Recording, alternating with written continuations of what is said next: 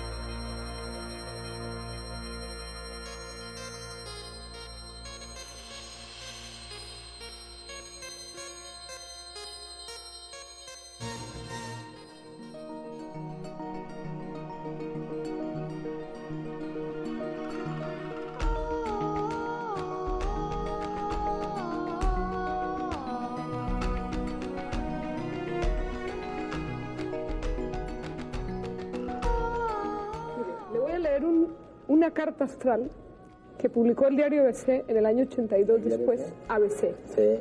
En el año 82 después de que le dieron el premio Nobel. Y usted me va diciendo si coincide o no coincide con el personaje. Por cierto, ¿usted consulta a los astros de vez en cuando? No, en absoluto. Pero no los consulto porque creo en eso y no lo quiero saber. Ah. No es porque no crea. ¿Y a las adivinas? No, no, es que precisamente porque creo que son, que, que hay adivinas. Porque creo que adivinas no quiero que me adivinen nada. Ya, dice, es un Piscis tres veces acuario y gracias a la influencia de Plutón posee el don de la persuasión. ¿De acuerdo o no? Bueno, no sé por qué planetas, pero creo que cuando lo he necesitado lo he tenido. sí. Sí. Con un inconsciente influido por Virgo que lo hace analítico, intolerante, perfeccionista y pedante. Ah, sí, eso es todo, sí, es perfecto.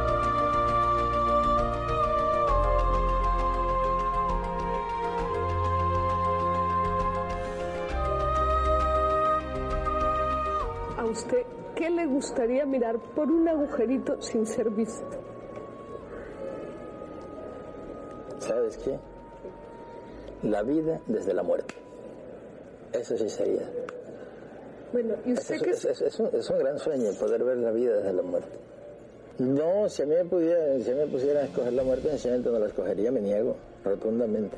Yo la única opción que acepto es la de no morirse. Creo que la única cosa realmente eh, importante que hay es la vida, lo importante es estar vivo. Y creo que la muerte es una trampa, es una traición que se lo sueltan a uno sin ponerle la condición.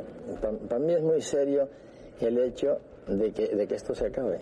Y sin prácticamente sin ninguna participación de uno, sino cuando llega, así. Creo que es injusto. ¿Qué podemos hacer por evitarlo? Escribir mucho.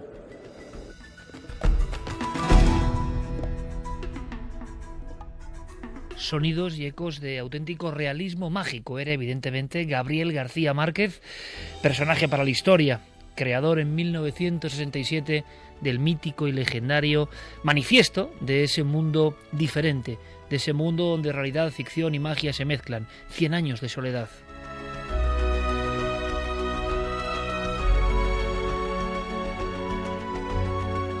Pero como siempre, pienso que Milenio 3 tiene que ofrecer otras perspectivas. Nuestro compañero Diego Marañón rescataba de los viejos archivos este par de pinceladas donde Gabriel García Márquez hablaba de su creencia absoluta en los augures, en la magia, en la mala suerte, en los gafes, lo vamos a descubrir aunque sea en pinceladas breves, porque todo el mundo se ha contado lo que es necesario, lo que hay que saber en torno al hombre que recibió el premio Nobel en 1982. Pero ¿y la conexión? Me pregunto yo, de García Márquez con el misterio. La conexión existe cuando uno todavía viaja por Sudamérica y sobre todo por ciertas aldeas que aún mantienen la esencia viva de esa conexión con lo extraordinario, se da cuenta de que tanto García Márquez como Cortázar, como un poco después Vargas Llosa, todos ellos traían un material nuevo que asombró al mundo, a un mundo racional, al mundo de la vieja Europa o del ordenado sistema de Estados Unidos. ¿Por qué sorprendía? Porque aquello era muy mágico, aquello era increíble. Y cuando uno viaje de nuevo por el Perú, por Bolivia, por Argentina, por algunos sitios, se da cuenta de que esa realidad existe, de que esa realidad es creída, de que esa realidad se mantiene como en una cápsula, cada vez menos, evidentemente cada vez menos. Tenemos muchos amigos en el Cono Sur y saben de lo que estoy hablando ahora mismo. Y algunas personas nos pueden gustar más o menos, han sido más leídas o menos, pero traían en la mochila, en cierto momento de la historia, ese salto que originó muchas cosas, ese realismo mágico, esa posibilidad fantástica. Y evidentemente García Márquez no lo hacía como una mascarada, lo hacía porque creyó toda la vida en ello. Y alguna píldora más que Milenio os trae sobre García Márquez, diferente, pues para que podáis completar la ficha de esta figura, repito, universal. Le preguntaban en la revista Cíclope, la mítica revista Cíclope en 1969. En, en, España, en los kioscos, fue una revolución. Estábamos a punto de llegar a la luna. El asunto de los ovnis era tema candente. Y García Márquez, qué tiempos, ¿eh? Hablaba sin tapujos sobre los ovnis. ¿Y qué diría? Bueno, pues dijo exactamente esto. Al preguntarle su opinión sobre un tema tan controvertido y tan actual, dijo, mi opinión sobre los ovnis es de sentido común. Creo que son naves procedentes de otros planetas, pero cuyo destino no es la Tierra. Repetía el equipo de Cíclope, insistía, cree en la posibilidad, Gabriel García Márquez, de la existencia de vida en otros planetas, y él respondía firmemente, es conmovedora la soberbia de quienes afirman que nuestro planeta es el único habitado. Creo más bien que somos algo así como una aldea perdida en la provincia menos interesante del universo, y que los discos luminosos que vemos pasar en la noche de los siglos nos miran a nosotros como nosotros miramos a las gallinas. ¿De dónde cree que proceden o quién los dirige? Respuesta de Gabriel García Márquez. Los ovnis deben estar tripulados por seres cuyo ciclo biológico es desmesuradamente más amplio y fructífero que el nuestro. No se ocupan de nosotros porque acabaron de estudiarnos hace miles de años, cuando se hicieron las últimas exploraciones del universo. Y no solo saben de nosotros mucho más que nosotros mismos, sino que conocen inclusive nuestro destino. En realidad, la Tierra debe ser para ellos una isla de emergencia en los azares de la navegación espacial. Yo no sé si es verdad o no, pero qué bello y qué bien dicho.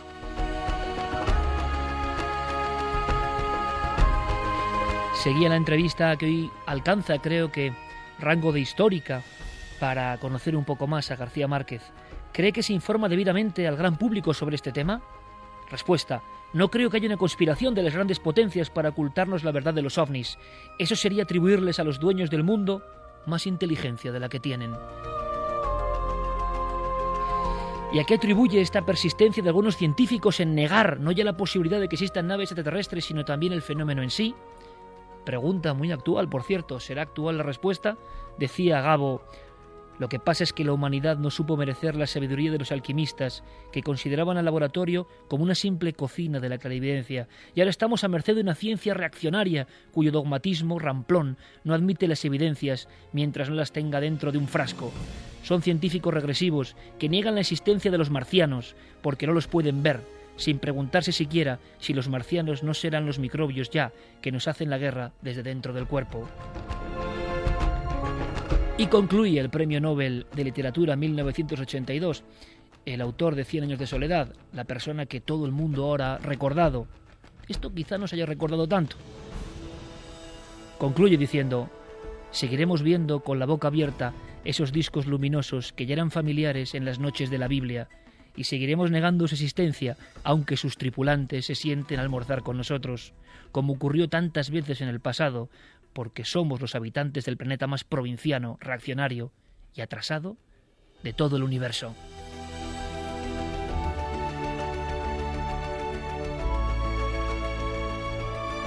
García Márquez, cuatro respuestas, cuatro aldabonazos, 1969, y de verdad que sus respuestas serían perfectamente válidas hoy, ¿o no?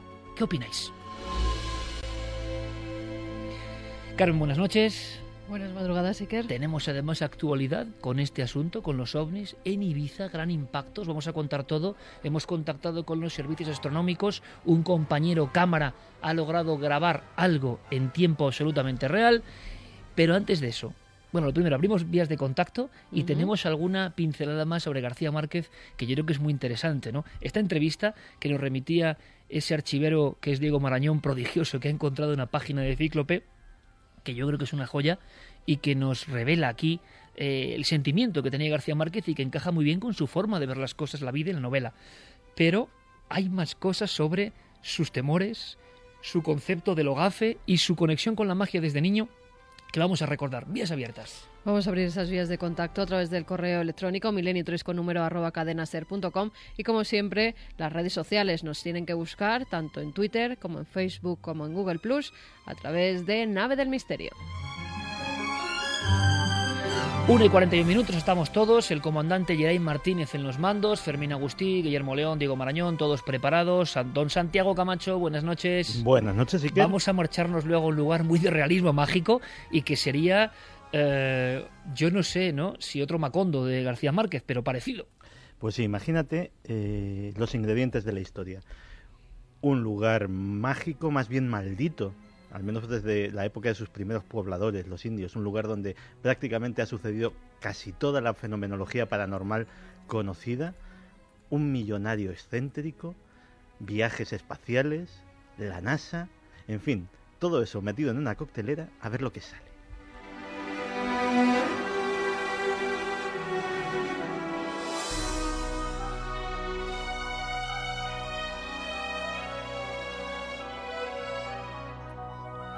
Javier Pérez Campos, compañero, buenas noches. Muy buenas noches, Iker. Y viajaremos por la España insólita con varios fragmentos interesantísimos, incluso que tienen que ver con procesiones que esta misma noche habrán provocado cierta sorpresa. Es decir, um, no son las procesiones más mediáticas, no son muy conocidas, pero yo creo que van a asombrarnos de verdad. Van a asombrarnos porque son mm, historias conectadas con el misterio más absoluto. Pero antes esas breves reseñas sobre García Márquez que os van a sorprender.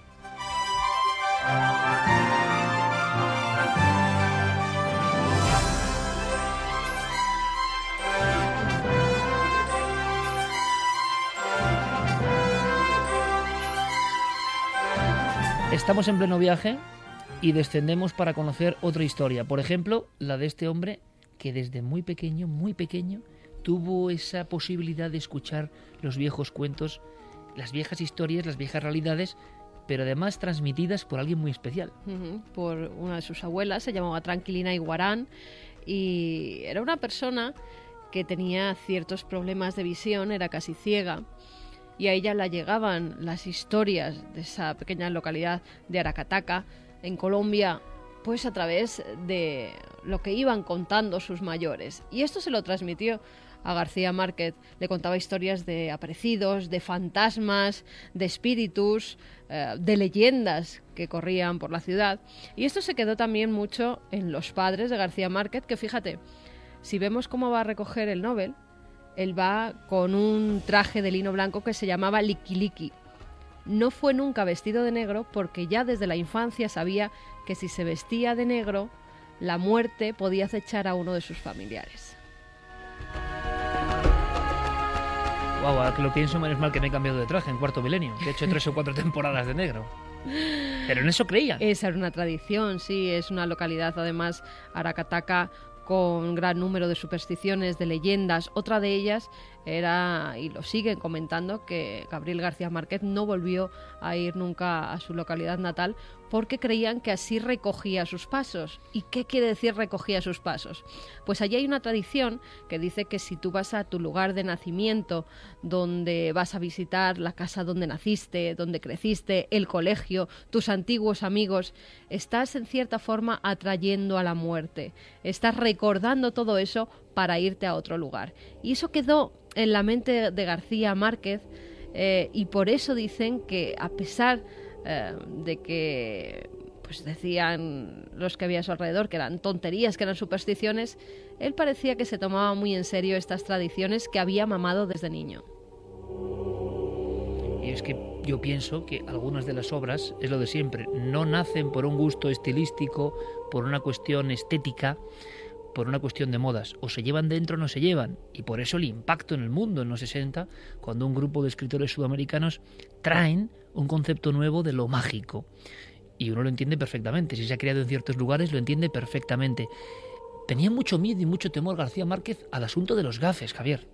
Sí, de hecho, en una entrevista que, consiguieron eh, de forma además eh, tremenda los eh, compañeros del semanal, porque fueron a Sevilla a buscarlo específicamente, a hacer una entrevista y comentaba el periodista que la suerte ocurre, pero hay que salir a buscarla, ¿no? Y él salió a buscar a García Márquez como fuera, tenía que conseguir la entrevista y consiguió localizarlo de madrugada eh, Márquez le da una entrevista, le dice que vaya la mañana siguiente al hotel y que hablará con él tranquilamente. Allí le da algunos titulares tremendos, como que siempre eh, para él sería una carga enorme 100 años de soledad, porque eh, para él supuso un cambio de vida tremendo, supuso que mucha gente empezara a conocerlo, que no le dejaran tranquilo en muchos sitios y se sintiera agobiado. O sea que su gran éxito se convirtió también, como ocurren otros artistas, en una losa. Efectivamente.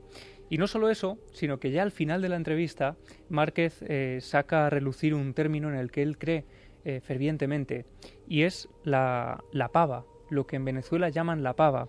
Y él dice que es el efecto maléfico que desprenden algunas personas o los objetos rebuscados. Esta creencia habla de seres que atraen la mala suerte, vamos, los gafes de siempre. Pero para que nos hagamos una idea del nivel eh, de superstición de García Márquez, hay que leer el listado que él enumera al periodista de cosas que él cree que tienen la pava.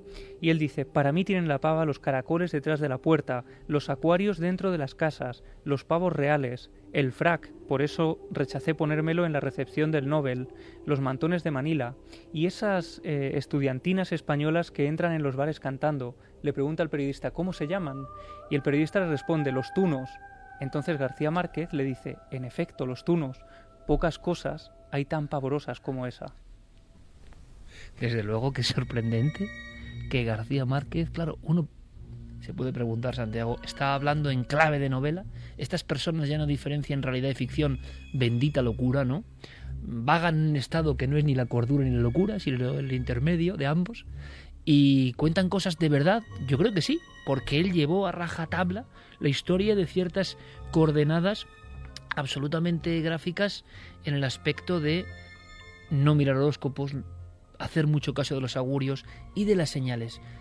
Son personas que hacían mucho caso de esas señales que hoy se han olvidado prácticamente. Claro, yo es que siempre he creído eh, respecto a García Márquez que esa etiqueta de realismo mágico es un poco es un poco superflua. Es, lo de Márquez es eh, realismo a secas. Lo que pasa es que García Márquez incorpora la parte mágica que es eh, que está en la realidad, en la realidad cotidiana de todos nosotros, lo queramos admitir o no, y tiene eh, los redaños de incorporarla a su realismo y hacerla más real que la de los presuntos autores realistas que siempre se ciñen a la parte más, más que realista, materialista de la realidad. Con lo cual, evidentemente, yo creo que en esa entrevista está siendo sincero, está siendo más que sincero, está siendo consecuente. Bueno, pues hemos conocido un poco más de Gabriel García Márquez y tenemos esa píldora para que vosotros nunca olvidéis que a pesar de que se repitan las mismas consignas importantísimas, claro, biográficas, literarias, sociológicas, de números, porque ahora todo se mide con los números, hay un García Márquez oculto como todos los genios de la historia tienen ese lado, sobre todo los artistas, ¿no? de conexión con lo innombrable, con lo extraordinario, con la realidad oculta, la realidad velada, y García Márquez la verdad es que lo dejó bien claro en entrevistas y en declaraciones como las que hemos rescatado. Los ovnis le interesaban y estaba convencido, repetimos, convencido no de un fenómeno, como podemos pensar hoy nosotros, sino de la existencia de naves interplanetarias. Bueno, pues yo no sé si nave interplanetaria o no, pero algo ha cruzado el cielo de Ibiza. Es un caso recientísimo, hay grabaciones, hay observación desde seguimiento astronómico, se habla incluso de la posibilidad de un misil, cosa que da más miedo que un ovni. Vamos a contarlo todo, y compañero, nos marchamos al mundo de lo cósmico.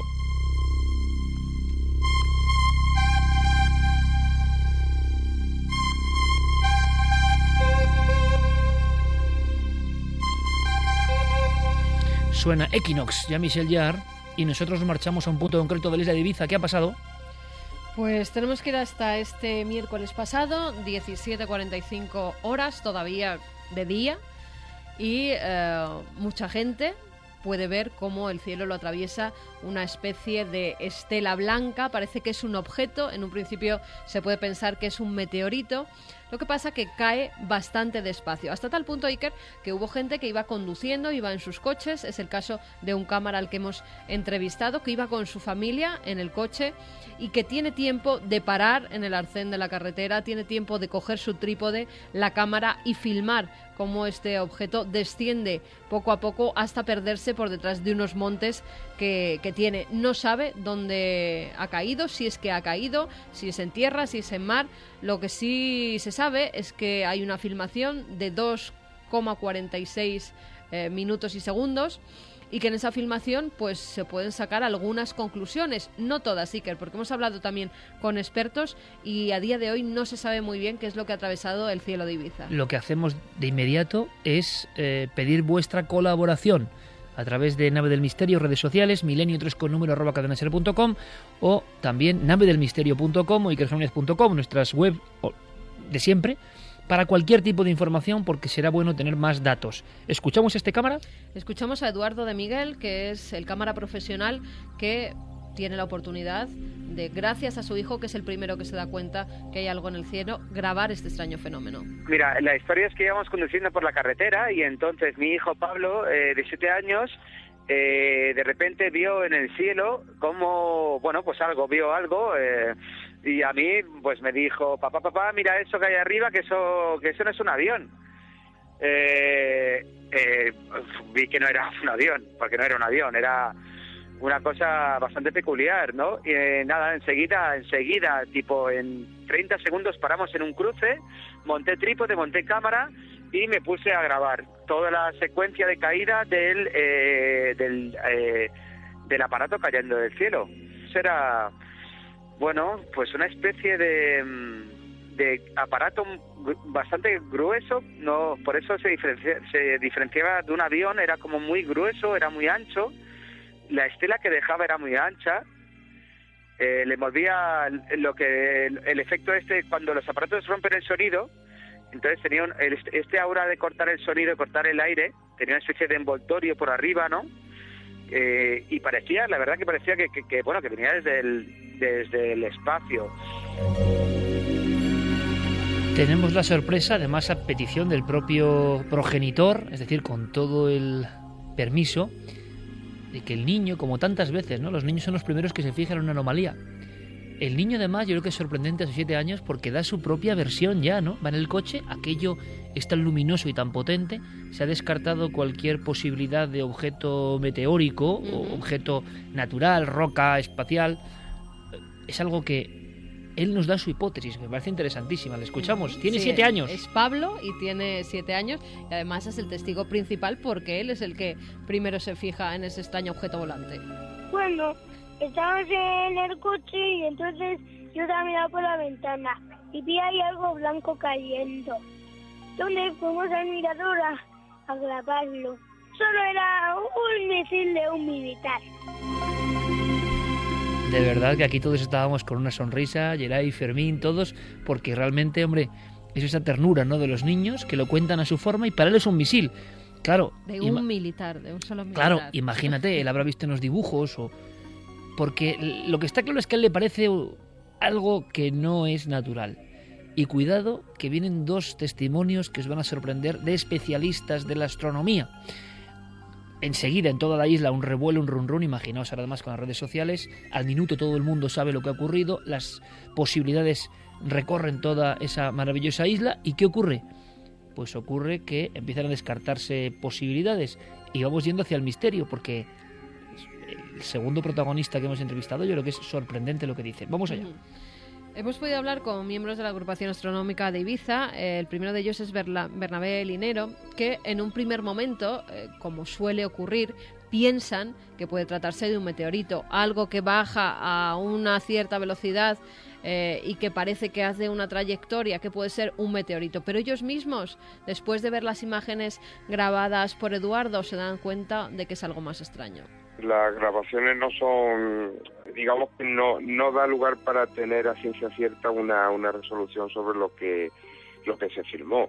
Eh, yo bajo mi punto de vista es bueno es un, es un objeto es un objeto artificial es decir no no es un meteorito que esté que esté entrando en la atmósfera yo bajo mi, mi idea una de dos o, o ese reingreso de basura espacial es decir mm, eh, de lo que sería por ejemplo un segmento de, de cohete que haya reentrado en la atmósfera después de un lanzamiento o después de varios meses, porque hay algún tipo de, de cohete que su fase final se queda en órbita y no cae a, la Tierra hasta que no pasa una serie de, semanas o incluso hasta de meses. O bien puede, saber, puede ser también un cohete pero terrestre, es decir, que haya sido un lanzamiento, un lanzamiento de un, cohete pues pues o de tipo militar o bien una fase final, por ejemplo, de, una eh, por decir un ejemplo.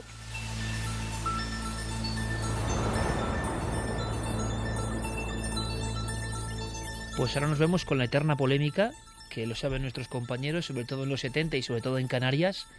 Hubo esa dicotomía permanente, casos muy espectaculares vistos desde todo el archipiélago y la gran duda, como el del 5 de marzo del 79, u otros de si eso era un artefacto desconocido o era un misil. Claro, un misil descontrolado sobre la isla de Ibiza o que se ve desde Ibiza suena sorprendente y muchas veces incluso las propias autoridades dan la impresión de que les interesa que se hable más de ovnis que de misiles. Pero ¿qué puede ser? Lo que viene ahora sí que es sorprendente y a mí me ha llamado mucho la atención. Mm. Ignacio de la Cueva es el otro miembro de la agrupación astronómica de Ibiza que nos cuenta que habrá que esperar unos días porque en estos días de Semana Santa de fiesta hay muchos eh, pues, centros astronómicos que no trabajan, pero sí que hay una red de cámaras que puede captar este objeto y entonces viendo esas nuevas filmaciones se podrá a lo mejor dilucidar qué es lo que ha atravesado el cielo de Ibiza. Además da unos datos interesantes sobre la trayectoria de este objeto. A nivel nacional hay una red de ojos de pez, o sea, de cámaras que están todo el día vigilando el cielo, día y noche, que aunque no es con esa resolución, con esa calidad del vídeo que este chico de Eduardo ha podido filmar, lo que sí que es cierto es que ese tipo de fenómenos se detectan y gracias a tres o cuatro observatorios que lo hayan detectado se puede triangular. Y una vez que se triangule sí que es verdad que podremos saber altura, velocidad, eh, dirección y en definitiva con esos datos será más factible saber si es un objeto que está entrando en la atmósfera, si es un objeto, digamos, dirigido, sea, digamos, terrestre, un avión, cohete. Nosotros en un primer momento, en caliente, pensamos que podía ser chatarra espacial. O sea, la idea que más se nos vino a la cabeza que era chatarra espacial. Más que nada porque su velocidad es relativamente lenta, es muy modesta. Normalmente cuando suele ser un objeto, un meteorito, una roca del espacio, suelen llevar velocidades muchísimo más altas.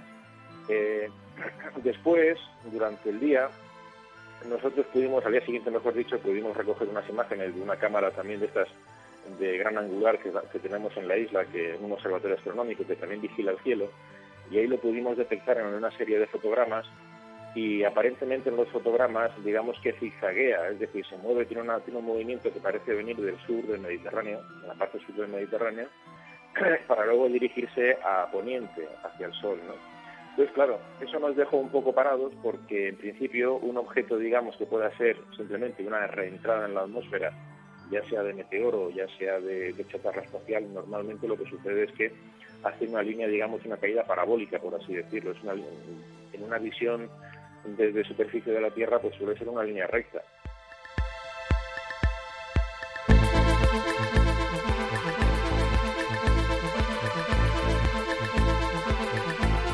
1 y 59 minutos es la última hora del tema OVNI que tanto interesaba a Gabriel García Márquez en España. Compañeros, yo creo que como siempre tendremos eh, la misma cara de incredulidad en el sentido de que no vamos a saber qué ha pasado y como ocurriese en 2004 eh, con el misil OVNI, entre comillas, que atravesó parte de España y de Portugal, al final nadie va a decir nada y creo que al final repito, se queda todo en agua de borrajas, en el sentido de que parecen objetos muy poderosos, nadie sabe lo que son exactamente, dejan su pista, los observatorios astronómicos lo contemplan, esas cámaras lo persiguen, lo captan, pero al final, nada.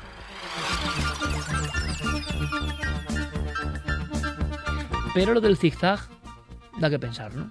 Hombre, eh, desde en este preciso año, desde febrero, eh, hay una circunstancia añadida, que es que nuestro país ha sido incluida en el paraguas del escudo antimisiles de, la OTAN y eh, estas cosas se prueban aunque no se diga públicamente, aunque no salgan los periódicos, aunque no se hagan notificaciones, evidentemente cuando se implementa un sistema tan complejo como es el sistema EGIS, eh, que básicamente es eh, una coordinación entre eh, buques de tierra, misiles, antimisiles y satélites que vigilan el espacio, todo ello coordinado, pues esto se tiene que calibrar, esto se tiene que probar y a mí personalmente no me extrañaría que fuera un disparo de prueba del escudo antimisiles. Y llegado este momento, las dos en punto, vamos a romper radicalmente la noche con una sorpresa, ¿os parece? Porque estamos metidos en esta órbita cósmica, nuestra obligación es la información, y ha habido dos noticias de impacto. Una, la muerte de Gabriel García Márquez, evidentemente, y otra, este suceso, uno más, uno de los muchos, pero que nosotros creemos, nos debemos a vuestra buena información, que tenemos que, que dar con todos los datos, hablando con los protagonistas. Pero, y sin previo aviso prácticamente, vamos a marcharnos a unas palabras, a una terminología que me gusta mucho, la dramatización.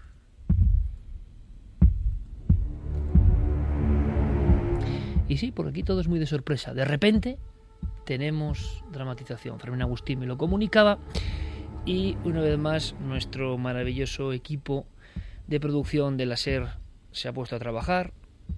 Diego Marañón nos ha ideado una historia que lo más sobrecogedor es que es real, pero no voy a contar los datos reales. No es una historia nada conocida. Em, tuvo su impacto en los 90. Se habló de que ocurrió en verano de 1992 en Galicia. Lo más importante es que una familia estaba angustiada por eso que ha ocurrido varias veces, que es que una serie de fenómenos poco menos que les persigan, sea lo que sea, la tomen con ellos, se desplacen a algún lugar y estos fenómenos sigan ceñidos, digamos, a sus biografías. Y esos fenómenos en cierto momento incluso estallen, con niños como protagonistas, que esto evidentemente genera un terror enorme. Pero hay mucho más. Hay otros personajes secundarios. Solo puedo decir que Diego se ha ceñido a la propia historia. Los testimonios nacen de la propia historia. Hay muy poco de ficción en esta recreación o en esta dramatización y por eso quizá puede impresionar más. Verano de 1992 en una aldea de La Coruña. Ocurrió esto.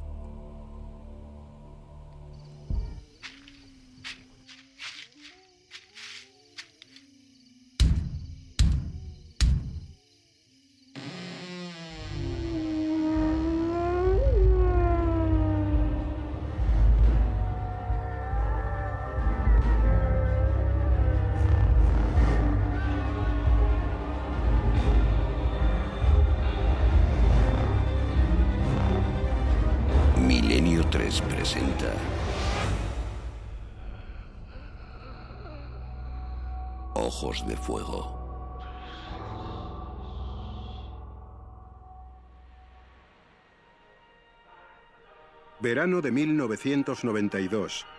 A las afueras de Ferrol. Venga, Daniel, no seas terco. En cinco minutos te quiero ver en la ducha. Tienes arena hasta en las orejas. Y deja en paz a tu hermana. Carlos, haz el favor de poner orden. No volvemos a la playa, ¿eh? Pero si yo no estoy haciendo nada. Es este pesado. Y quita. Venga, ya está bien. Lucía, saca la bolsa y las palas a la terraza. ¿Y tu enano? ¿Haz caso a tu madre o me enfado? El pequeño Daniel fijó su mirada en los ojos de su padre durante unos segundos. Inmediatamente esbozó una sonrisa pícara y echó a correr por el pasillo. Lucía, vete detrás de tu hermano y asegúrate de que se mete en la ducha, ¿vale? Vale, mamá. Estoy agotada. Yo no sé de dónde sacan tanta energía estos dos. Sobre todo Lucía. Con lo mal que duerme últimamente debería estar a medio gas. Y no hay quien le siga el ritmo. Bueno, mujer, si no corren ahora, ¿ya me dirás tú? Al que he visto mucho mejor es a José. Cuando me dijiste que había mejorado de sus nervios, no pensé que... Bueno, algo más que nervios debía tener. ¿Cómo? No, no te he oído. Que sí, que digo que está mucho mejor. No parece el mismo. José no solo era un compañero de trabajo de Carlos. La amistad forjada a lo largo de los años había hecho que fuese elegido por el matrimonio como el padrino de la pequeña Lucía. Sin embargo, hacía varios meses que su comportamiento había cambiado de forma extraña y repentina. ¿Pero qué le pasó exactamente? Y qué sé yo, pues eh, debió ser aquella novia que tuvo un tiempo.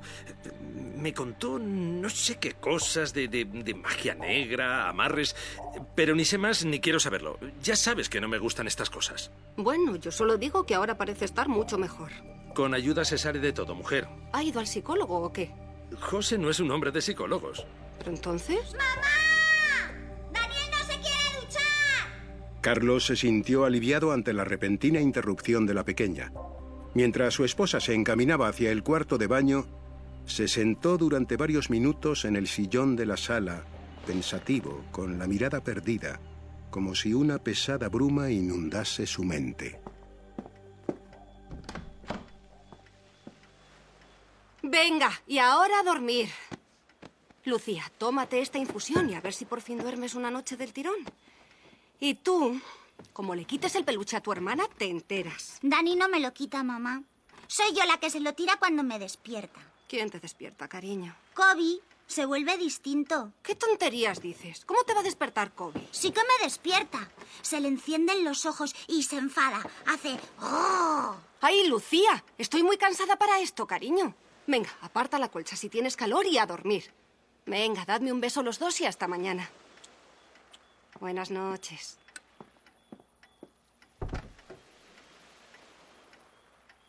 Como cada noche, la pequeña colocó a Kobe, su pequeño husky de peluche, junto a ella y cerró los ojos. El sueño apenas tardó unos minutos en llegar.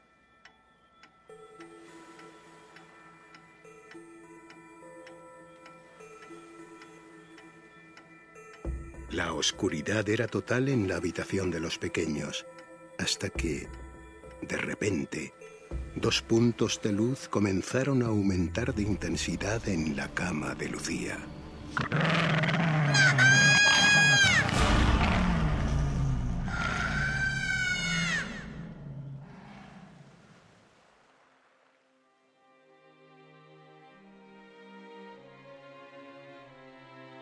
Con el paso de los días, aquellas terribles escenas se fueron haciendo más y más habituales.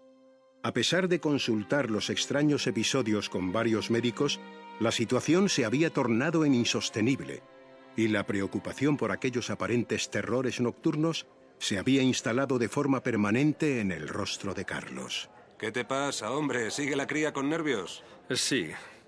Em, oye, José, te tenía... Te tengo que preguntar. Aquello que me contaste, la mujer aquella que te ayudó cuando lo del mal de ojo... Mercedes. Se llama Mercedes. Vive en una aldea a 40 minutos de aquí. Pero dime una cosa. ¿De verdad te curó? No sé lo que hizo o lo que dejó de hacer Carlos, pero mírame.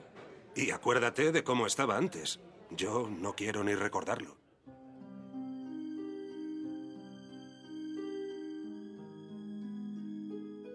Las opciones no dejaban margen para demasiados titubeos. Tras meditarlo un par de días, el joven matrimonio convino en acercar a la pequeña a aquel punto remoto de Galicia. El sol del final del verano contrastaba con la humedad permanente de aquella tierra, del mismo modo que las comodidades de los años finales del siglo XX pugnaban con las creencias ancestrales, firmemente arraigadas en la vida de sus habitantes. Hola, buenas tardes. Venimos buscando a Mercedes. Sí, José ya me avisó de que vendrían ustedes. ¿Esta es la niña? Sí, se llama Lucía. Bonito nombre. En Acervela se la venera. ¿Y qué te pasa a ti, corazón? La mujer examinó a la pequeña durante varios minutos. Mientras colocaba sus manos sobre ella sin apenas tocarla, la niña respondía con total tranquilidad y naturalidad a las preguntas que Mercedes le formulaba. No veo que le ocurra nada extraño. Para mí, lo que tiene la cría es solo inquietud. Debe sentirse intranquila por las noches. Ya te lo dije, Inés. Venga, carretera y manta. ¿Qué le debemos? No corra, hombre. Que las prisas nunca fueron buenas. ¿Hablan a menudo en casa de encantamientos? ¿O brujería? ¿O...? Ah, no, no, no, nada de eso. No somos especialmente creyentes en esas cosas. Y bueno, y eso que mi madre decía que de pequeña había visto a la Santa Compaña. Creer o no creer es cosa de cada uno. Pero a veces los críos tienden a hacer cosas raras por su gestión, que le dicen. ¿Entonces? Entonces, lo que le digo. La cría está bien. Les voy a dar algo que la protegerá si vuelve a suceder o si las pesadillas continúan. Pongan en el cabecero de su cama este colgante. La piedra tiene... ¡Papá! ¡Papá, qué te pasa! ¡Carlos! ¡Carlos, qué te pasa, por Dios! ¡Carlos, qué te está pasando! ¡Papá! ¡Carlos, por favor, vuélvete! Mercedes tuvo que echarse a un lado para evitar que Carlos se le echase encima. En aquel momento quedó claro que el foco de aquella energía malvada no estaba en la pequeña Lucía, sino escondido en el subconsciente de su padre. Inés observaba la dantesca escena con una mueca de estupefacción. ¡Te he visto desde el principio, demonio! A la cría no le pasa nada. ¡Estás ahí! De la boca del hombre parecía salir una especie de humo blanquecino. Sus ojos inyectados en sangre tenían como objetivo los de Mercedes. Observando sus miradas, no parecía ser la primera vez que ambos se encontraban. Cariño, sal corriendo y métete en el coche, vamos. Al avanzar hacia la mujer, Carlos tropezó con la silla en la que momentos antes se había sentado la niña. Muchacha, alcánzame eso ya mismo. Inés miró al punto hacia donde apuntaba Mercedes. Sobre una mesita reposaba un pequeño frasquito que no dudó en lanzar a las manos de la mujer. Con agua bendita te detengo, demonio. Deja en paz a este hombre. ¡Fuera! El efecto fue más rápido de lo que cabría haber esperado. Apenas unas gotas rozaron el brazo que Carlos extendía en dirección a la mujer, su rostro pareció volver a la normalidad. ¿Qué, qué, qué ha pasado? Carlos, ¿eres tú? Durante varios minutos la mujer trató de tranquilizar a la pareja. Les habló de casos similares al suyo, con los que se había encontrado a lo largo de su vida. Han de estar tranquilos. Pienso que esa oscuridad se ha empeñado en acompañarles. Pero no está aferrada a ninguno de ustedes en concreto. Pero hace un momento... Lo que le ha ocurrido a él podría haberles ocurrido a cualquiera de ustedes. Esa cosa negra les sigue. Por eso tenemos que ver cómo apartarla y que se vaya. Llévense la piedra. Les ayudará como antes ha ayudado a otros. Procuren no alejarse de ella.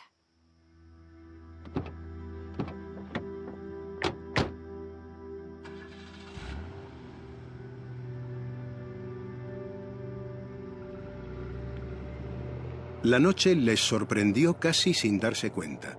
El último sol del verano dio paso a una enorme luna llena que, como un faro, iluminaba la carretera que se extendía frente a ellos. Tras recoger al pequeño Daniel en casa de sus abuelos, la familia al completo regresó a su humilde apartamento. Ninguno de ellos tenía el más mínimo apetito, a pesar de lo cual procuraron alargar todo lo posible el tiempo dedicado a la cena. Bueno, me parece que por hoy ya ha estado bien. Vamos a descansar, Lucía. ¿Estarás bien? Sí, pero sacamos a Kobe a la terraza. Me parece muy bien, cariño. Eran poco más de las 3 de la mañana cuando una actividad fuera de lo común empezó a manifestarse en la habitación. La casualidad, o quién sabe si algo más, quiso que en aquel preciso instante Carlos se levantara a por un vaso de agua. Un extraño olor le hizo detenerse en mitad del pasillo. El horror se apoderó de él al comprobar que un rastro de humo salía de la habitación de sus hijos. ¡Fuego! ¡Fuego! ¡Hay fuego! ¡Fuego! ¡Hay fuego! Inmediatamente abrió la puerta. El hombre tuvo que echarse atrás para evitar que una bocanada de fuego le alcanzase de lleno. ¡Inés! ¡Inés! ¡Inés! ¡Hay fuego! ¡Inés! ¡Ven a ayudarme! ¿Qué? ¿Qué pasa? ¡Dios mío! Una barrera de fuego se levantaba inexplicablemente desde algún punto bajo el colchón de Lucía. ¡No me puedo mover! De repente la puerta se cerró detrás del matrimonio, dejándolos atrapados. ¡Inés! ¡Inés! ¡La piedra! ¿Dónde está? Yo tengo el colgante, lo llevo puesto. ¡Dámelo rápido! Carlos tomó el colgante en sus manos y aferrándose a la piedra que le había proporcionado Mercedes, se dirigió a aquella extraña fuerza con firmeza. ¡Déjanos en paz! ¡Maldita sea! ¡Déjanos ya! De pronto, y como si aquel amuleto fuese la más poderosa de las armas, la puerta cedió y las llamas cesaron casi de inmediato. Los niños, aterrorizados, corrieron a los brazos de sus padres. Sobre la cama de la pequeña Lucía se dejaba ver la silueta de la niña. Algún tipo de fuerza inexplicable había evitado que las llamas rozasen su cuerpo mientras permanecía paralizada bajo el colchón. ¿Estáis bien todos? ¿Seguro? Aquella sería la última vez que pisaran su apartamento.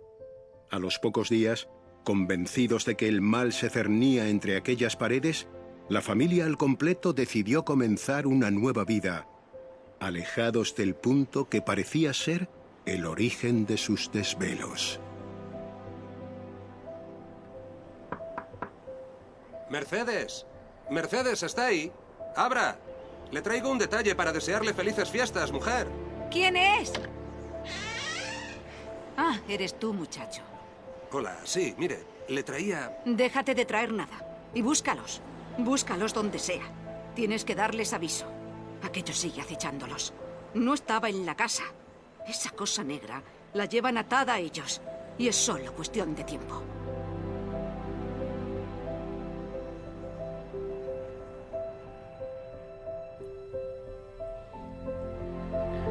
Así acababa esta historia, una historia de magia negra, una historia que al parecer, por lo que hemos podido investigar, tenía que ver con personas relacionadas con la familia, supuestos trabajos, amarres y un increyendo de fenómenos que al final acabaron pues centrados en los más inocentes o en las personas más puras, se podría decir, de esa familia.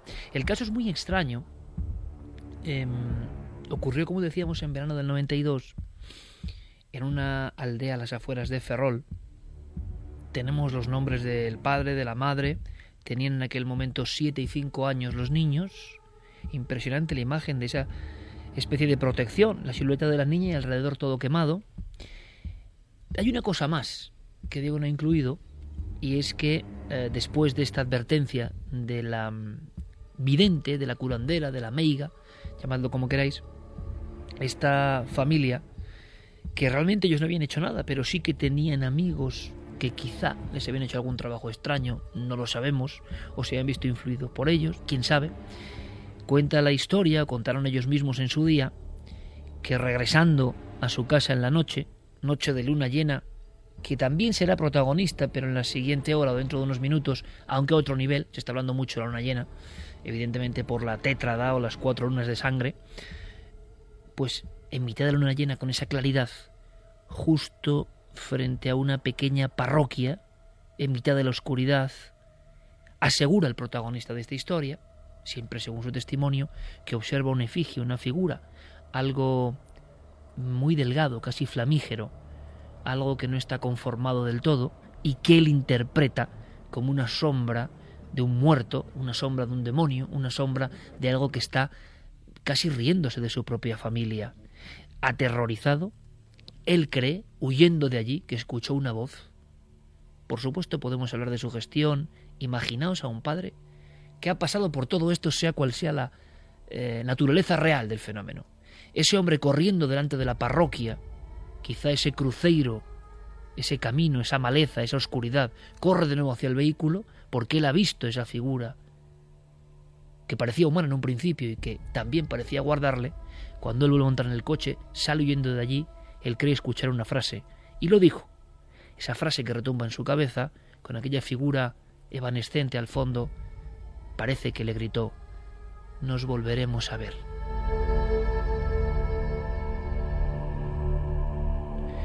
Como digo, nuestro compañero Diego se ha ceñido a las declaraciones de esta familia, un auténtico caso Amitville español. Parece que se mudaron varias veces de domicilio, que a partir de 1993, por cualquier cuestión, quién sabe si la piedra negra, quién sabe, fue descendiendo el nivel de fenómenos y a partir del 93 nuestro informe acaba en que no tenemos más noticias de esa familia. Lo hemos llamado Ojos de Fuego, con José María del Río, José Antonio Páramo, Ana Isabel Rodríguez, Elena Ruiz de Velasco, Pablo Calvo, Sandra Jara, Carolina La Pausa, guion de Diego Marañón, y ese gran genio de la técnica.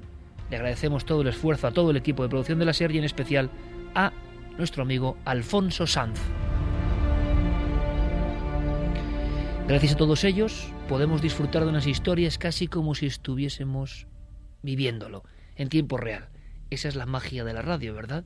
Que las imágenes, la figura, la iglesia, las llamas, la cama, los niños, las voces, los ojos, eso lo ponéis vosotros ahora mismo a las 2 y 20 de la madrugada.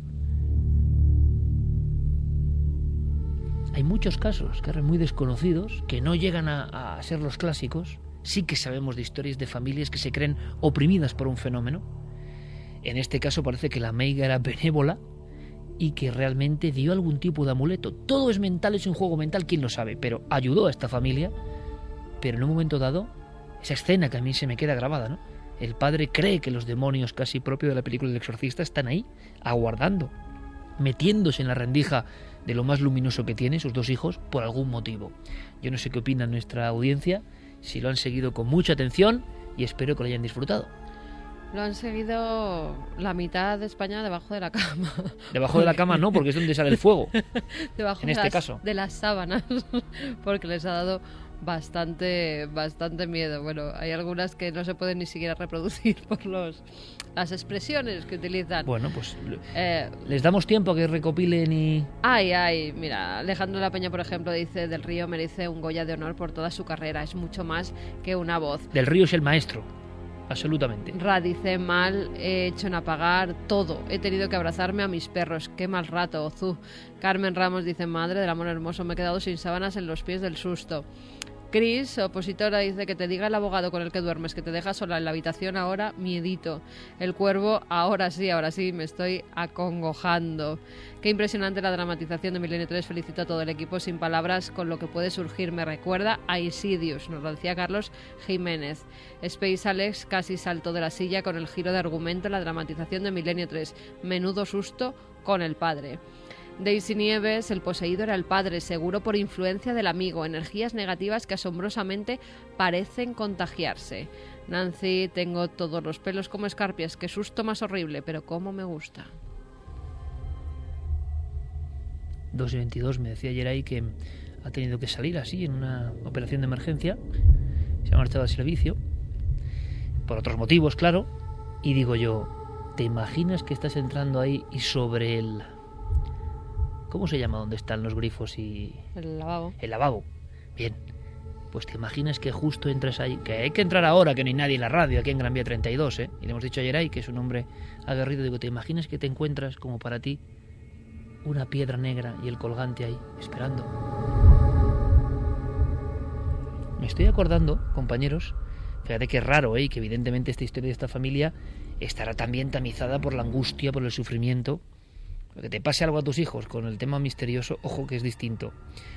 Em, como los niños muchas veces son los primeros que perciben algo y que durante un tiempo eso se queda mezclado con las fantasías. Entonces la familia tampoco lo toma muy en serio, porque ese algo entra en la habitación de los niños o se manifiesta ahí como en grandes casos. Pero me estoy acordando de una cosa y es ese, ese tema del fuego, em, esas llamas que a veces son de un tono azulado, un tono diferente y que han aparecido ¿no? en diferentes casos.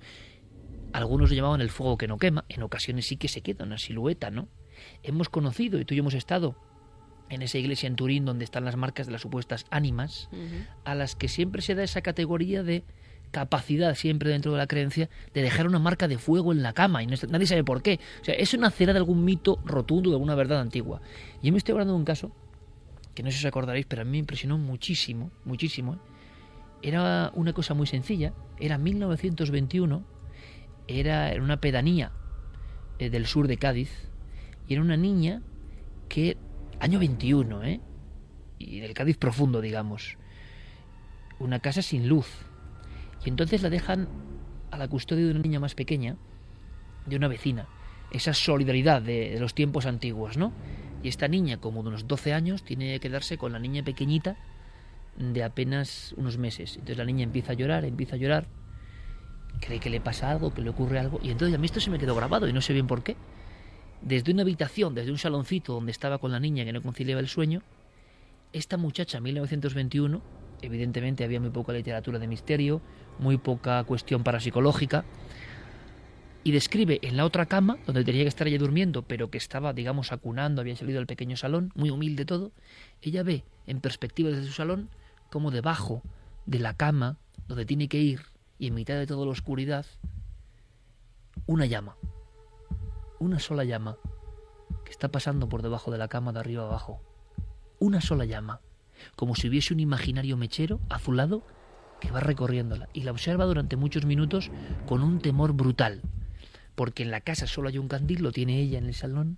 Hay que imaginar, ¿no? La luz de la vela alumbrando el pequeño salón, enfrente a unos 5 metros, ese otro dormitorio, el camastro con jergón de paja. Ella tiene que acostarse con la niña y no se atreve y pasa toda la noche hasta que en cierto momento ese pequeño fuego fatuo, lo que sea, que se movía en la cama, que hacía una especie de círculos, acaba desapareciendo. Es un caso de los pocos que recuerdo donde hay fuego, que es algo que nos aterra, ¿no? que nos puede matar, debajo de nuestra propia cama. Ese umbral siempre de la inseguridad personal. ¿no? ¿Conocéis algo del caso este en concreto, chicos? Yo. Yo personalmente no. Tengo que reconocer que es uno de esos casos que se investigó en su día y que luego fue desapareciendo. ¿Cuántos hay, no? Gustaría mucho recuperarlo o poder saber sobre todo si esta familia descansó en paz. La escena de la huida, el padre medio poseído, es propia de muchas historias estadounidenses muy bien conocidas, pero esto ocurrió en Galicia. Y en Galicia se quedó hasta esta noche.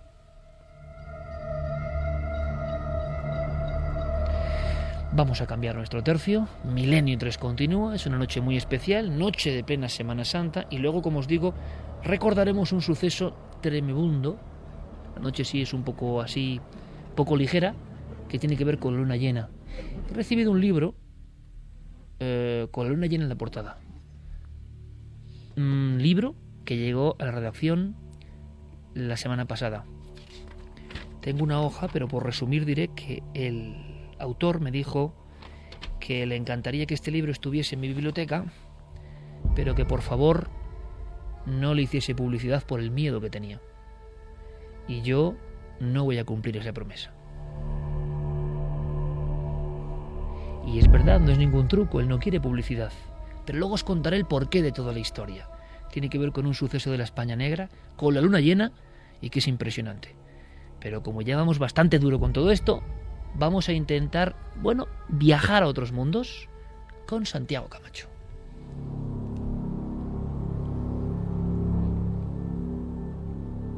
Y es que hay un lugar concreto, un rancho que queremos visitar.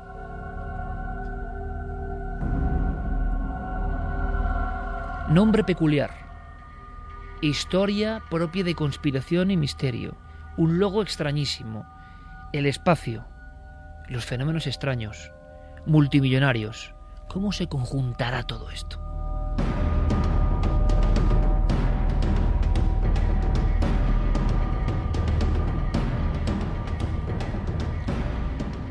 Pues esta noche, Iker, vamos a, recuperar eh, un clásico en las historias de conspiración. Vamos a recuperar las biografías extrañas. La biografía de este personaje podría ser uno de aquellos, amigos de Santi, solo que en este caso a Robert Bigelow hay que tomárselo muy, muy en serio.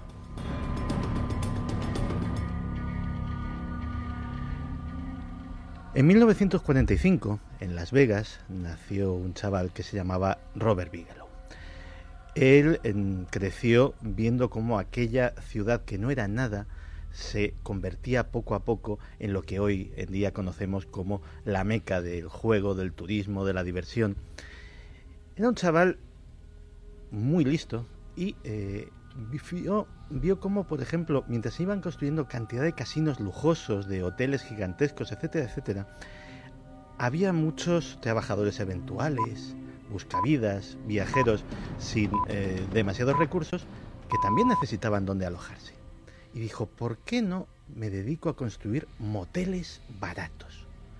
Pues bien, con esa idea, con esa idea sencilla, con unos pocos dólares, un crédito y muchísima capacidad de emprender, Robert Bigelow construyó la mayor cadena de alojamientos baratos de los Estados Unidos. Se hizo con miles de millones de dólares. Eh, tiene miles de propiedades inmobiliarias en todo el país. Es un hombre extremadamente rico. Un hombre que un día, un suceso inesperado, le cambió la vida.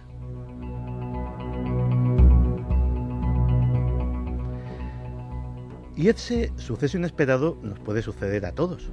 Sencillamente iba de viaje y una noche, en una carretera, vio algo en el cielo que no le cuadraba. Vio un ovni. Tras esa experiencia a él le quedaron claras varias cosas. Primero que aquello era real, evidentemente lo había vivido él. Segundo que era artificial, es decir, que era un aparato de algún tipo. Y tercero que no era humano.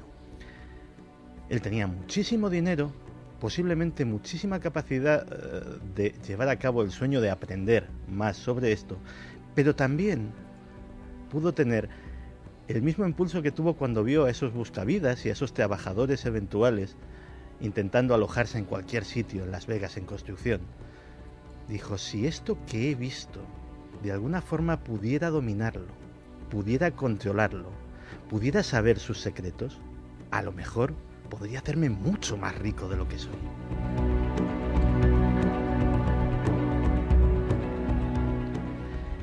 Y así en 1994 Robert Bigelow fonda el NITS, una de las eh, asociaciones paranormales y ufológicas más conocidas de los años 90.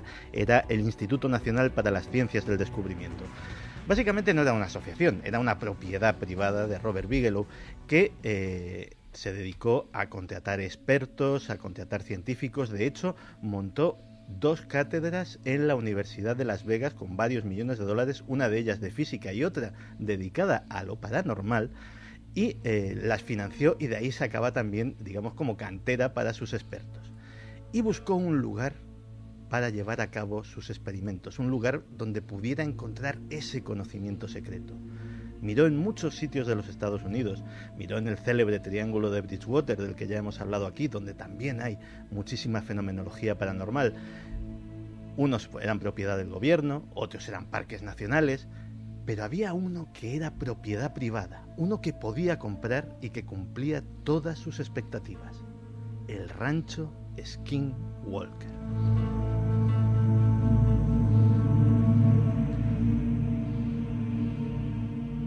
El rancho Skinwalker es una propiedad bastante grande en el estado de Utah, en Estados Unidos, que ya desde la época anterior al hombre blanco, cuando los indígenas eran los únicos que vivían en aquellas praderas, ya tenía fama de lugar maldito.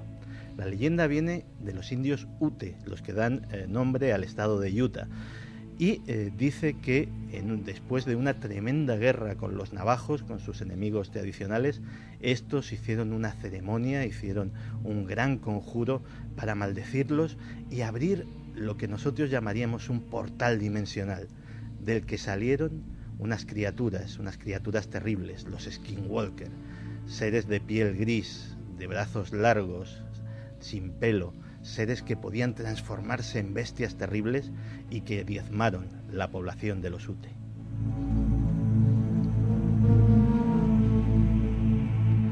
Y lo cierto es que los Ute abandonaron aquellas, aquellas tierras y la zona quedó marcada como maldita. Ello no impidió que eh, poco antes de que la propiedad fuera eh, comprada por Bigelow, eh, una pareja, Tom Gorman y su esposa, pues eh, comprar el rancho para explotarlo como una explotación, como una granja cualquiera.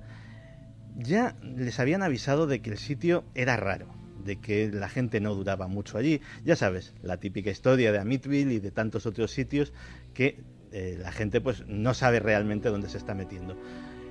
Una de las primeras cosas que les llamó la atención a aquella pareja, a los Gorman, fue que cuando fueron viendo lo que había en la casa, que apenas había, había unos pocos muebles, eh, era una propiedad, una granja típica estadounidense, pero había armarios, había armarios empotrados. Lo extraño era que esos armarios tenían todos un cerrojo, pero el cerrojo estaba por dentro. Parecían armarios diseñados para esconderse, para que si algo hostil, evidentemente, entraba en la casa, no pudiera penetrar en esos armarios y los que llegasen, pues pudieran estar al menos en ese reducido rincón a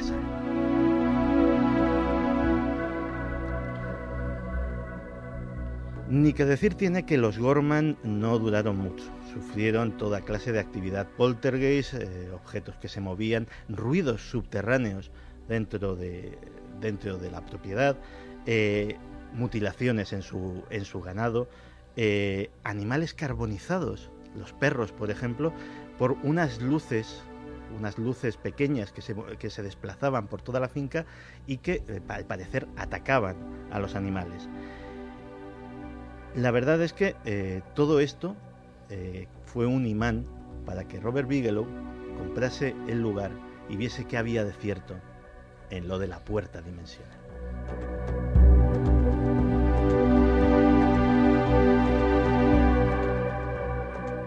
Así que cogió a la flor y nata de su recién fundado NITS y eh, se encerraron allí. No solamente se encerraron, convirtieron el sitio en un fortín inexpugnable. Alambres de espinos, cámaras, guardias armados, absolutamente todas las medidas de seguridad que asociamos con otro lugar mítico, con el Área 51.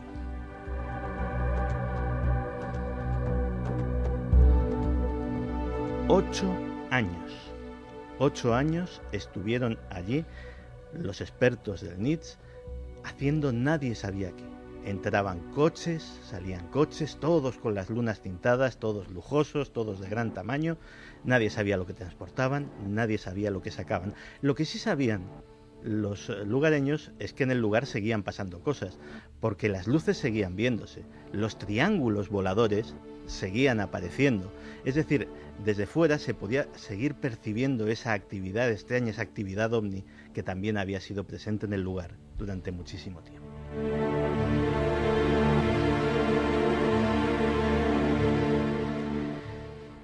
Y un buen día, ocho años después, Robert Bigelow desmonta el NITS. Nadie sabe qué ha pasado con los resultados de esas investigaciones, todo es secreto, todo es oculto, nadie de los que participaron ha dicho absolutamente nada. De hecho, el jefe de aquella expedición era otro conocido de los amigos de la conspiración, era el coronel John B. Alexander, la cabeza visible de todos los proyectos relacionados con lo paranormal del Pentágono, desde la visión remota hasta el famoso eh, primer batallón de la Tierra que inspiró la película Los hombres que miraban fijamente a las cabras.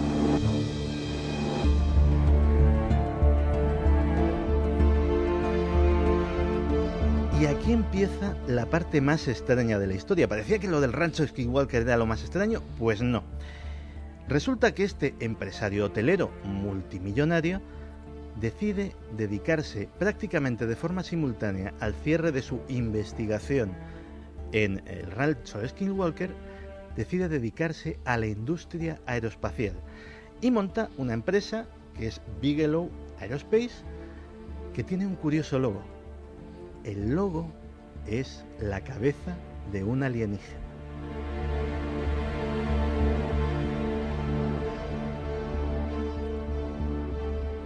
Y desde luego va muy en serio con su empresa, nunca mejor dicho. En algo como es la eh, explotación privada del espacio que muchas empresas, desde la propia Virgin Aerospace de Richard Branson hasta muchas otras, de momento están vendiendo proyectos bonitos y bastante humo, las cosas como son, la empresa de Bigelow ya ha conseguido poner en órbita dos módulos en perfecto estado de funcionamiento y completamente habitables de una estación espacial. Así, como suena. Es la única nave habitable de propiedad privada que hay ahora mismo en el espacio.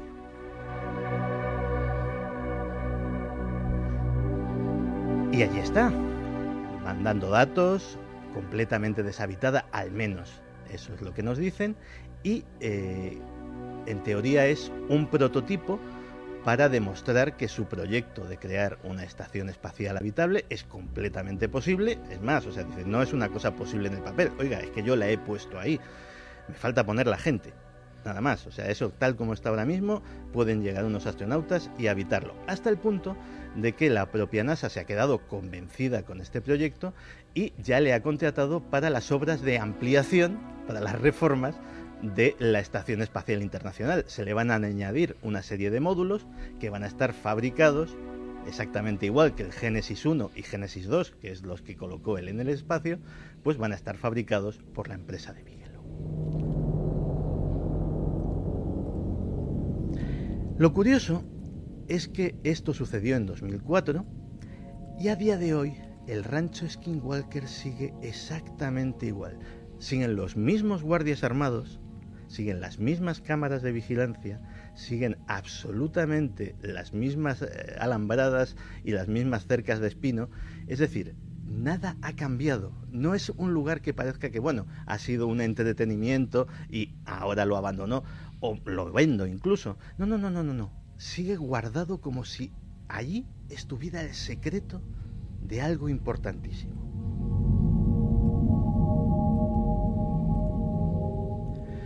¿Hay más? Pues sí, hay más. Resulta que en 2010, y esto es absolutamente eh, inexplicable, y he tenido que confirmarlo, reconfirmarlo y recontestarlo porque yo no me lo creía, en 2010 una directiva de la Administración Federal de Transporte Aéreo dice lo siguiente y traduzco del texto original. Dice, las personas que busquen eh, reportar, que busquen informar sobre ovnis eh, y eh, fenómenos aéreos inexplicados, deben contactar con Bigelow Aerospace Advanced Space Studies y pone un número de teléfono y, un, y una dirección de email. Es decir, esta circular que era para controladores aéreos, pilotos, etcétera, etcétera, dice que en vez de informar al gobierno de los Estados Unidos, hay que informar a esta empresa privada. Que si nos vamos a su página web, es una empresa diferente de eh, Bigelow Aerospace, esta es Bigelow Aerospace Studios. Su propósito es el siguiente, y es también traduzco del original. Es una compañía hermana de Bigelow Aerospace que se enfoca en la identificación, evaluación y adquisición de nuevas tecnologías en todo el mundo, especialmente relacionadas con las naves espaciales. Traducido al castellano Román Paladino. Básicamente es una empresa montada para hacer ingeniería inversa de naves espaciales que no sean terrestres.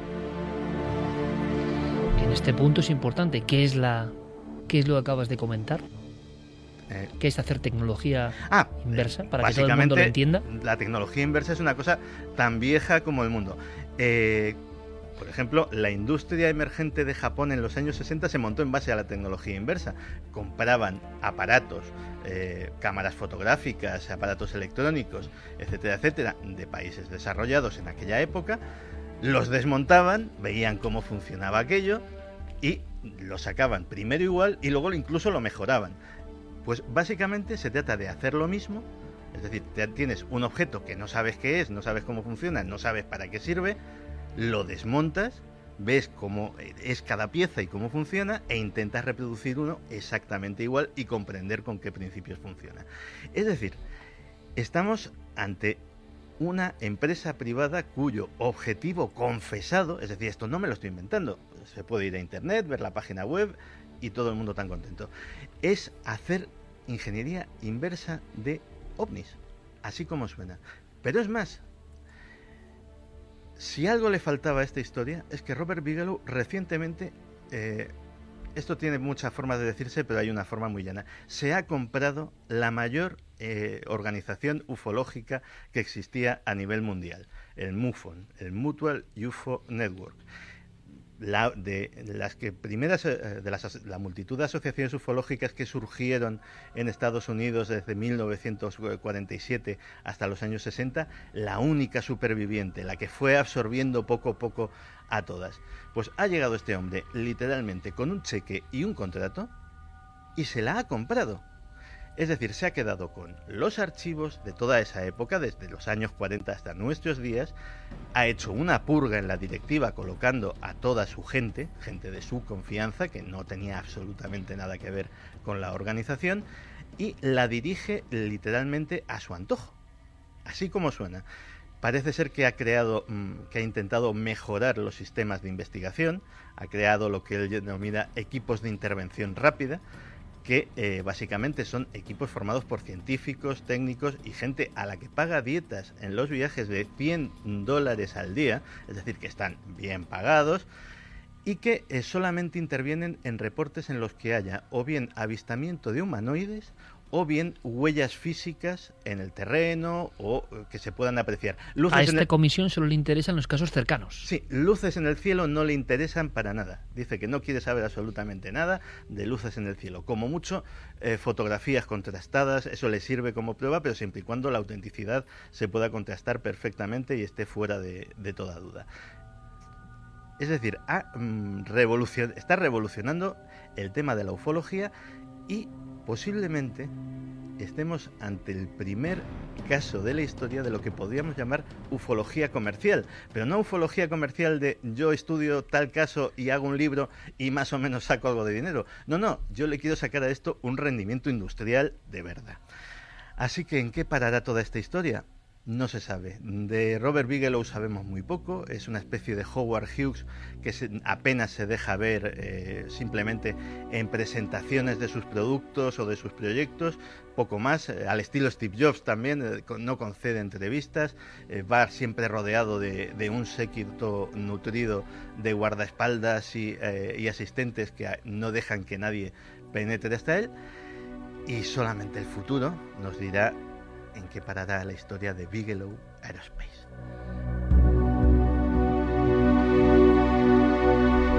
Amigos, con muchísimo menos hace una película. ¿eh? El multimillonario que es avispado y se adelanta a los negocios de Las Vegas, pero hay algo fundamental. Él rechaza, digamos, los casos de luminarias y sin embargo es una luz, una luminoria, la que le cambia la vida de raíz absolutamente, la que le convierte en otra cosa. Habría que pensar cuántas personas, y conocemos unas cuantas, ante una visión tipo em, San Pablo Camino de Damasco, ¿no? Ven la luminaria, ven la luz, cada uno interpreta su forma, y la vida, no solo la vida, sino las religiones y un sinfín de cosas varían drásticamente. O sea, esta persona con tanto poder, con tanto conocimiento tecnológico, con tantas posibilidades económicas, resulta que lo que le cambia la vida de verdad es la observación de una luz en el cielo, de una luz que, ojo, lo has dicho muy bien, Santi, él, que desde luego no es ningún idiota, queda demostrado, sabe, percibe, siente en ese instante, le da igual lo que le diga cualquier experto, que es un aparato tecnológico que es desconcertante por completo y que no es humano.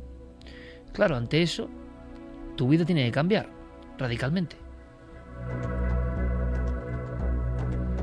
Hay muchas personas que han tenido este enorme impacto y que han reconducido su vida sin alejarse, pero pocas veces creo yo un magnate de este tipo, un magnate de esta cantidad ¿no? Eh, y de posibilidad de inversión, ¿Qué estará pasando? ¿En qué acabará todo esto? Hablamos de, quizá para los, los especialistas, del mayor grupo de mayor influencia a lo largo de la historia. Hablando de, ese mundo de lo militar o ese mundo que se conjunta con, con tecnologías, os voy a contar brevemente, antes de los mensajes, algo que me ocurrió. ¿Ayer fue? Sí, ayer. Ayer, ayer. Porque nos sorprende mucho hasta qué punto eh, muchísimas personas que, no imaginamos, ¿no? En un primer momento, no imaginamos, pues, como esto mismo, Bigelow, mm, el extraño personaje. ¿Qué tendrá este hombre con los ovnis? ¿no? ¿Qué le habrá pasado? ¿Qué habrá ocurrido en su ánimo interior? Iba yo por el retiro, íbamos por el retiro, y me aparece un hombre alto como una montaña, y me dice, Iker, quiero felicitar a todo el equipo por la labor que hacéis, bueno, y, por supuesto con toda la amabilidad, yo le di la mano, y le digo, hombre, pues muchas gracias, eres muy amable. Y entonces me cuenta su historia. Y su historia, quiero aunque sea en un minuto recordarla, porque creo que es importante. Resulta que era un militar de alto rango de los que han estado y algunos están en Afganistán. Y me contaba que él era encargado de hacer una cosa que a mí, sinceramente, luego, sobre todo, el primer impacto uno, uno no se da cuenta y se queda, no, no seco, pero se queda que no asimila realmente la importancia de lo que le están contando. Y es que él era el encargado, a pesar de tener una, digamos, una superioridad sobre otros miembros de su pelotón o de su compañía, de descargarse mmm, los programas de cadenaser.com o de ikergenes.com o de nadamisterio.com, los programas de Milenio 3. Se los descargaban unos dispositivos que le daban como para 24 horas seguidas, algo así. Digo, hay que ser, hay que tener muchas ganas, ¿eh? ¿Qué hacía luego? Me decía Iker, tú no sabes lo que es estar con el tanque antiaéreo o el sistema lanzamisiles o las ametralladoras en hilera, bueno, pues por las labores ¿no? que, que han hecho durante años, con los cascos, escuchando el programa. Y me daba las gracias, no a mí, sino a todo el equipo, amplísimo equipo que hace este programa, por las horas y horas no solo de misterios, de asombro, de historia, incluso historias que tenían que ver con las tierras donde estaban en ocasiones, sino por luego los debates, las discusiones, eh, los comentarios, las conversaciones donde igual había un desánimo, estaba todo yermo y la escucha de Milenio les daba para esa tertulia que ahora recordaba con tanto orgullo, ¿no? Y entonces a mí que una persona con esta responsabilidad, aunque a nadie nos gusta la guerra, evidentemente, pero el mundo es como es, estas personas que están ahí en primera línea, estaban escuchándonos y llevaban así meses barra años. Y un encuentro fortuito para agradecerlo. Hombre, para nosotros es un honor. Y a veces ocurre, Santi, Javi, Carmen, que uno habla por la radio, habla por este micrófono y no tiene la menor idea de dónde llega su mensaje. ¿no? Sabemos que cada vez los mensajes van más lejos, pero esta circunstancia concreta que a mí nunca me había ocurrido, sí hemos tenido muchas conexiones con personas del ámbito, del ámbito militar, ¿no? Pero en Afganistán, primera línea de fuego, con muchos problemas, mm, con una historia cruda, ¿no? Que estén escuchando constantemente las cosas que podemos decir nosotros y que eso les haya hecho pasar veladas más agradables cuando ha habido pérdidas, cuando ha habido tragedia, yo creo que es para agradecerlo, ¿no, chicos? Pues imagínate, Iker, cómo, cómo te quedas cuando te llegan mensajes así, y más en esas circunstancias en las que, si no recuerdo mal, este chico iba acompañado de su mujer y de su bebé recién nacido. Yo me quiero imaginar a este hombre en primera línea de fuego con su mujer aquí en España embarazada y qué le puede dar alguna esperanza si nosotros hemos conseguido siquiera entretenerle y que un poco se aleje de esa situación, pues mira, en nuestro trabajo vale la pena. Y lo sorprendente, yo creo, es el, el, número de circunstancias distintas en las que nos escuchan los oyentes, porque tenéis casi para, tenemos casi para escribir un libro de los diferentes sitios desde donde nos han escuchado, ¿no? Yo creo que nos sorprenderíamos. Un día hay que hacer un ranking de lugares que nos sorprenden especialmente, donde Milenio ha estado ahí, yo creo que ayudando, ¿eh? No para dar miedo, aunque esta noche igual, yo no sé cómo sonará esta dramatización o la historia de Bigelow ahí en, en mitad del desierto, pero sería un bonito ranking. O una encuesta, a lo mejor, una encuesta de los lugares donde nos han escuchado los oyentes, los lugares más raros. Podemos sorprendernos. Santi, ¿un mensaje para esta gente?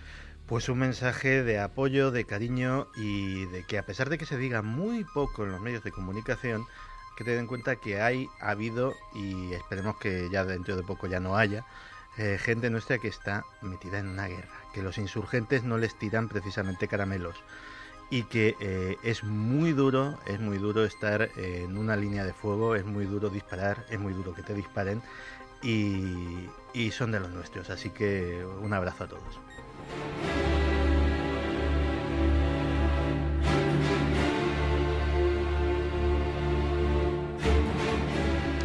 Pues vamos con algunos mensajes. Alfonso Martínez Martínez dice, por su enorme fortuna, ¿habrá podido comprar algún objeto ET caído y hacer tecnología inversa?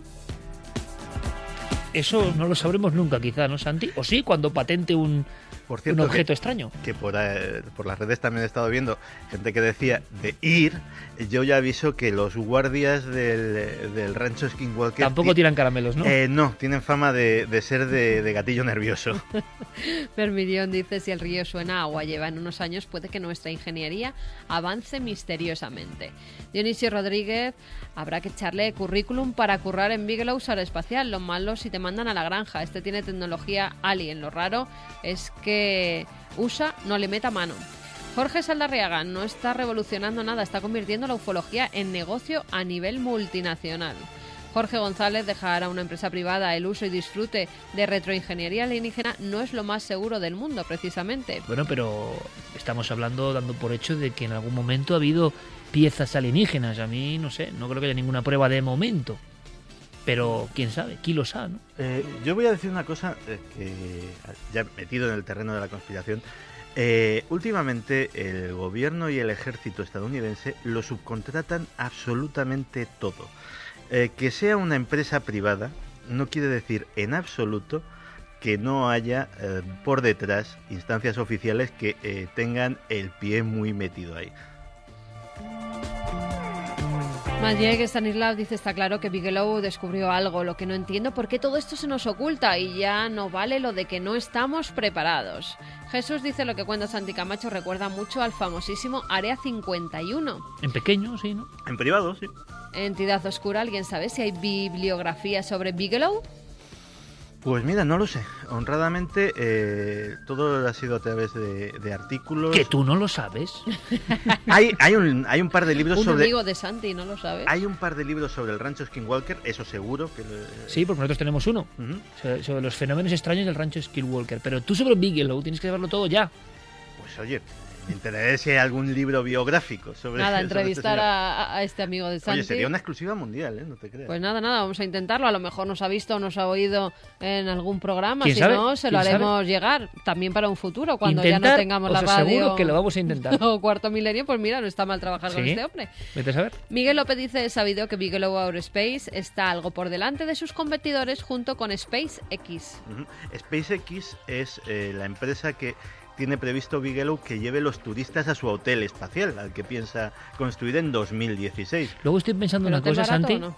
Pues eh, la estancia son 26 millones de dólares, para ser exactos. Entonces se ha cambiado Santi ¿no? puede. de los moteles Santi puede. Sí, ha pasado de lo más barato a lo más caro. Está Pero bien. fijaos, ¿eh? la batalla civil espacial, ¿no? Las creaciones para conquistar ese espacio sin nombre.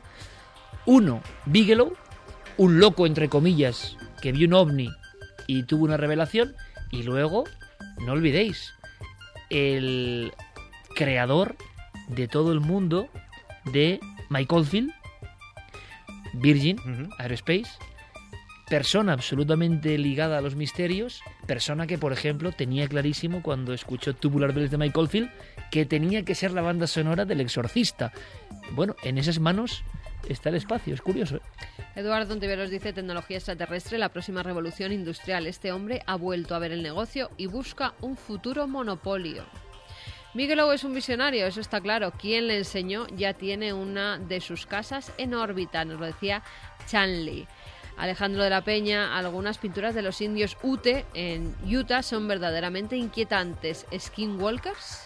Bueno, pues hay una historia maravillosa y es que las pinturas indígenas de Norteamérica son las grandes desconocidas y son asombrosas de verdad. Vamos a hablar luego de varias cosas. Ese libro, eh, que me decía el autor que por favor no hablásemos de él, y os voy a contar por qué vamos a hablar de él, y veremos una Semana Santa muy diferente, muy distinta, ¿verdad Javier? Sí. Me, me das una imagen, un toquecito nada más, una imagen. Pues la más reciente, algo que acaba de guardarse hace escasos minutos. Estamos acostumbrados a ver imágenes de eh, vírgenes, imágenes religiosas de todo tipo, pero estoy convencido, Iker, de que la gente se va a quedar muy sorprendida cuando hablemos de que aún hoy en España se venera la imagen de un diablo. Bueno, es curioso, es la España ancestral, la España misteriosa, la España arcaica, dirán algunos, que vamos a visitar. Y hablaremos de precisamente esas tétradas, eh, las cuatro lunas de sangre. Se ha comentado mucho, pero no vamos a comentar lo que han comentado los demás. Vamos a ir hacia otro nivel de cosas que yo creo que os pueden interesar muchísimo. Ahora ya están aquí nuestros compañeros con toda la información, con todas las noticias en la cadena SER y nosotros regresamos de inmediato con un sinfín de contenidos para que continúe la noche mágica en Milenio 3.